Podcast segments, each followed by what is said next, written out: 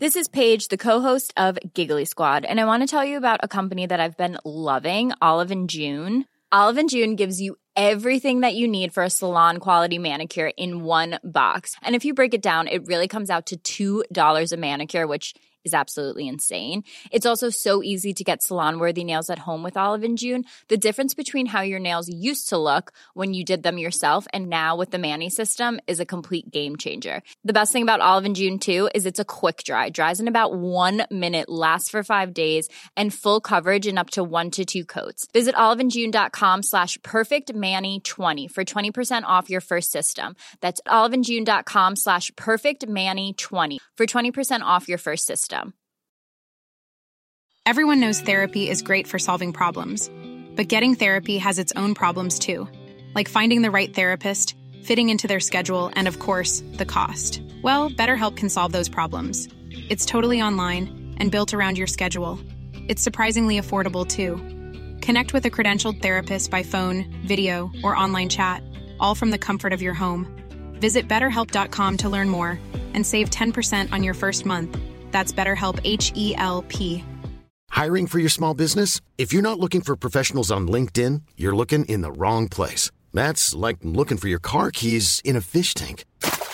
LinkedIn helps you hire professionals you can't find anywhere else, even those who aren't actively searching for a new job but might be open to the perfect role. In a given month, over 70% of LinkedIn users don't even visit other leading job sites. So start looking in the right place. With LinkedIn, you can hire professionals like a professional. Post your free job on linkedin.com slash people today.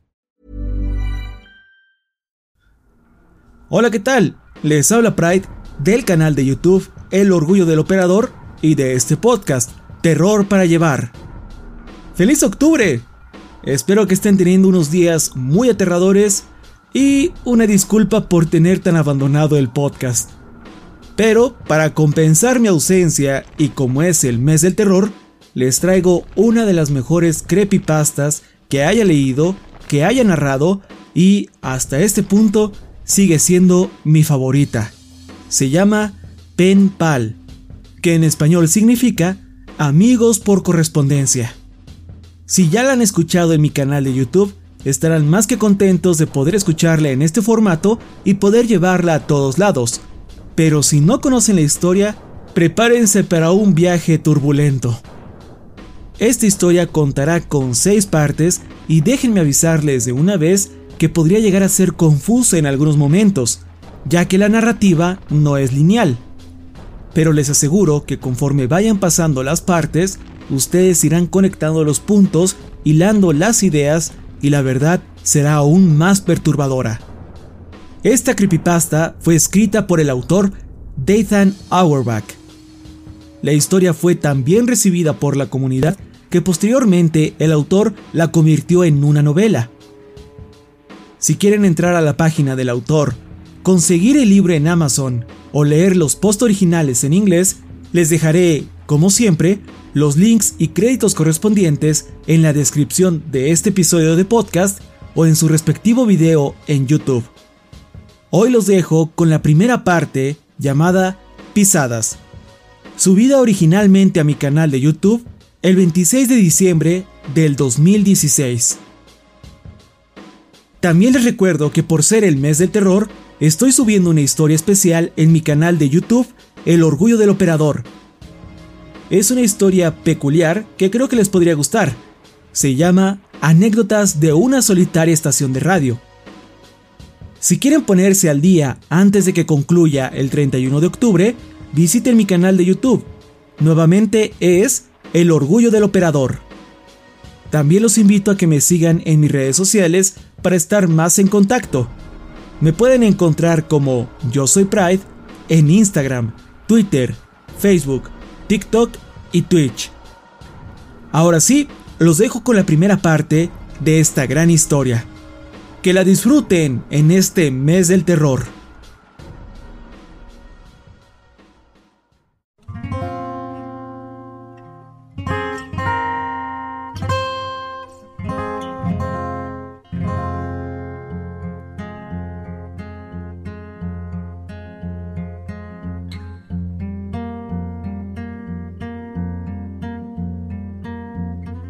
Esto será largo, y me disculpo por eso. Jamás he contado esta historia a detalle como para contarla bien, pero es real, y me sucedió cuando tenía 6 años. En una habitación silenciosa, si presionas tu oreja contra una almohada, puedes escuchar los latidos de tu corazón.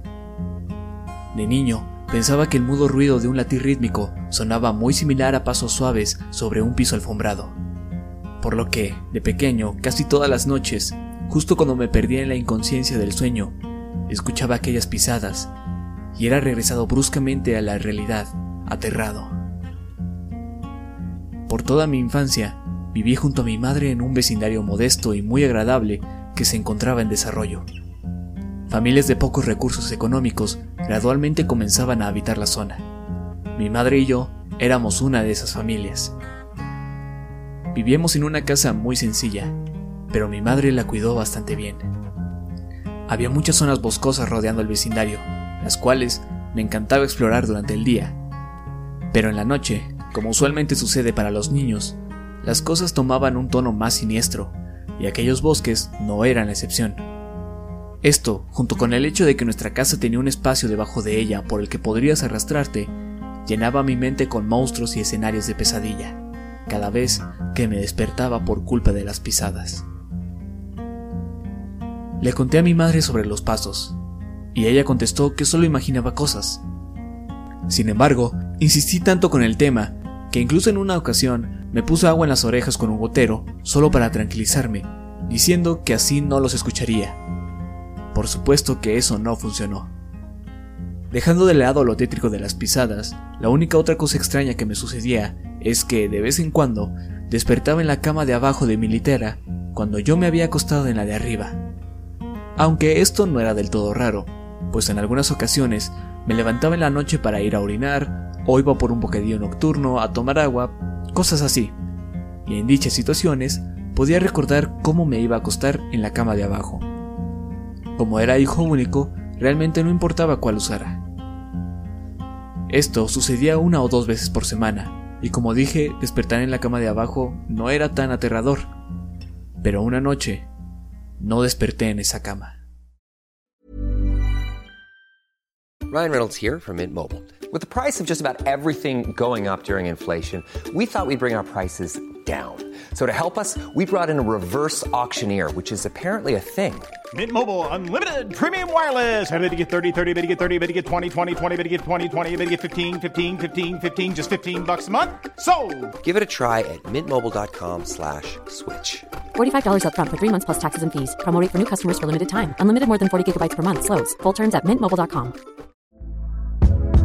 Hey there, it's Michelle Norris. I'm host of a podcast called Your Mama's Kitchen. When I travel, I'm usually looking for a way to find a taste of home when I'm not at home. And one of the things I love to do when I am at home is entertain. And Airbnb allows me to do that. When I was in California recently, I rented a house that had a great kitchen. And when we were sitting around the table, we were all thinking, we're in someone else's house. Someone could be in all of our homes as well. If you have a home, but you're not always at home, you have an Airbnb. Your home might be worth more than you think. Find out how much at airbnb.com/slash host.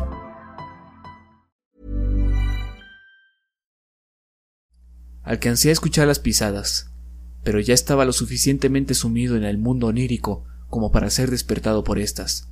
Y cuando finalmente desperté, no fue por el sonido de aquellos pasos, o por culpa de una pesadilla, sino porque tenía frío. Mucho. Cuando abrí mis ojos, vi las estrellas. Estaba en el bosque. Me senté de inmediato e intentaba entender la situación. Creí que aún me encontraba soñando, pero no tenía sentido, y menos aún el que estuviera allá afuera. Enfrente de mí se encontraba un juguete inflable para alberca con forma de tiburón. Esto solo aumentó el sentimiento surrealista de la situación. Después de un rato de quedarme ahí esperando, me di cuenta de que, en efecto, no era un sueño y no iba a despertar.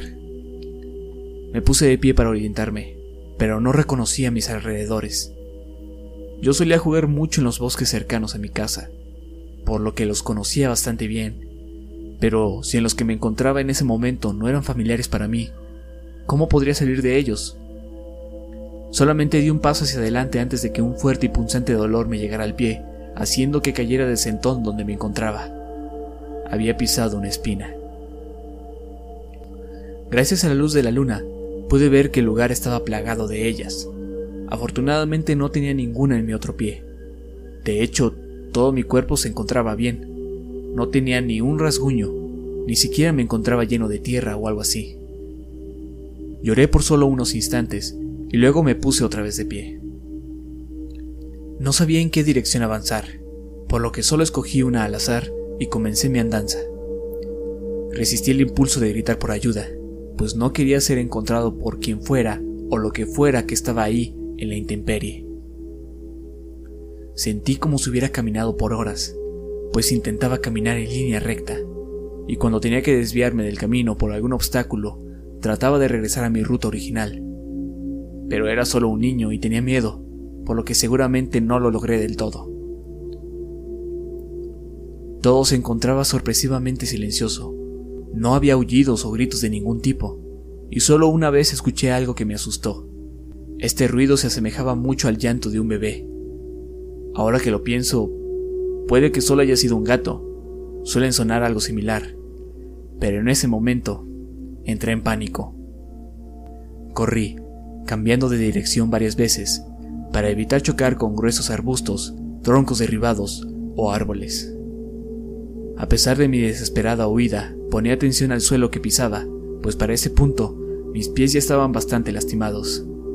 De hecho, puse tanta atención a mis pisadas que no veía a dónde me llevaban, pues no mucho después de que escuché aquel ruido, vi algo que me llenó de desesperanza, una sensación que jamás había sentido vi el juguete inflable. Me encontraba tan solo tres metros de donde había despertado. Aquello no era magia o alguna especie de distorsión en el espacio-tiempo. Estaba simple y llanamente perdido. Hasta ese momento solo pensaba en cómo salir de los bosques y no tanto en cómo llegué ahí. Pero al verme de vuelta al inicio de mi travesía, mi mente comenzaba a dar vueltas. Ni siquiera estaba seguro de que aquellos bosques fueran los que siempre exploraba. Solo esperaba que así fuera. ¿Acaso estuve corriendo en círculos todo este tiempo por el susto? ¿O en algún punto simplemente me di media vuelta y regresé sin darme cuenta? Finalmente, decidí seguir a la estrella más brillante en el cielo, la cual, creía en ese entonces, era la que indicaba el norte. Eventualmente las cosas a mi alrededor comenzaron a lucir cada vez más familiares, y cuando vi la zanja, un lugar donde mis amigos y yo teníamos guerras de lodo, Sabía que al fin había salido de aquel laberinto. Caminaba lento, pues mis pies estaban en muy mal estado y me dolían mucho. Pero cuando vi que finalmente me acercaba a casa, inicié a trotar lentamente. Cuando vi el techo de mi hogar asomándose por sobre el tejado de otra casa más pequeña, dejé salir un suspiro y aumenté la velocidad. Solo quería llegar a mi hogar. Antes de entrar, ya había decidido no contarle nada a mi madre, pues no tenía idea de qué decir. Primero me las arreglaría para entrar, luego me hacería lo mejor posible y finalmente me iría a la cama. Mi corazón se sintió aliviado cuando por fin vi mi casa por completo.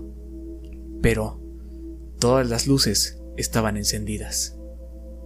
Significaba que mi madre estaba despierta y sabía que tendría que explicar todo, o al menos trataría de ni idea de por dónde empezar. De correr, pasé a un leve trote y luego a una caminata lenta nuevamente. Vi su silueta por a través de las cortinas, y aunque estaba preocupado por cómo intentaría explicarle las cosas, decidí entrar sin más dilación.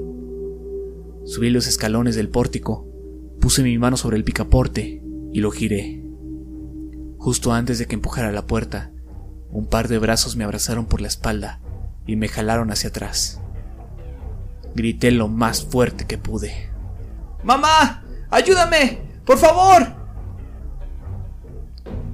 El sentimiento de estar tan cerca de la salvación y luego ser físicamente alejado de ella me llenó de una desesperación y horror que incluso después de tantos años no puedo describir a la perfección. La puerta de la que había sido alejado se abrió y un pequeño rayo de esperanza apareció, aunque no era mi madre quien salía. Era un hombre, uno enorme, Pataleé y me sacudí violentamente lo más que pude para liberarme de mi captor, así como de la persona que salía de mi casa. Estaba aterrado, sí, pero también furioso. ¡Déjame ir! ¿Dónde está mi mamá? ¿Qué le hicieron? Mientras mi garganta se secaba y comenzaba a arderme por culpa de mis gritos, en medio de un suspiro para recuperar mi aire, me di cuenta de un sonido que había estado presente por un tiempo y no había notado. Cariño, por favor, tranquilízate, ya te tengo. Sonaba como mi madre. Los brazos que me sujetaban se relajaron y me pusieron en el suelo, y conforme el hombre bloqueaba la luz del pórtico, pude darme cuenta de qué es lo que traía puesto. Era un policía. Volteé para encarar a la voz que venía desde mis espaldas, y vi que se trataba de mi mamá. Todo estaba bien. Comencé a llorar y los tres entramos a casa. Estoy tan aliviada de que estés en casa, cariño. Creí que no te volvería a ver. Ella también había comenzado a llorar. Perdón, no sé qué pasó. Yo solo quería llegar a casa. Lo siento. Está bien. Solo no vuelvas a hacerlo. No creo que yo ni mis espinillas puedan soportarlo. Finalmente, un poco de risa pudo salir de mi boca y esbocé una sonrisa. Perdón por patearte, mamá, pero ¿por qué me agarraste así? Temía que fueras a huir de nuevo. Estaba confundido. ¿Por qué dices eso? Encontramos tu nota sobre tu almohada. Contestó y apuntó hacia la hoja de papel que el oficial ponía sobre la mesa. Tomé la nota y la leí. Era una carta de huida. Decía que aparentemente era infeliz y que jamás quería volver a ver a mi madre o a mis amigos. El oficial de policía intercambió unas cuantas palabras con mi madre en la puerta, mientras yo me le quedaba viendo la carta. No recordaba haber escrito una. Incluso si algunas veces caminaba medio dormido al baño durante las noches y no lo recordaba del todo, o incluso si me hubiera ido caminando a los bosques de la misma forma sin darme cuenta, había una sola cosa de la que estaba muy seguro. Así no se escribe mi nombre. Yo no escribí esta carta.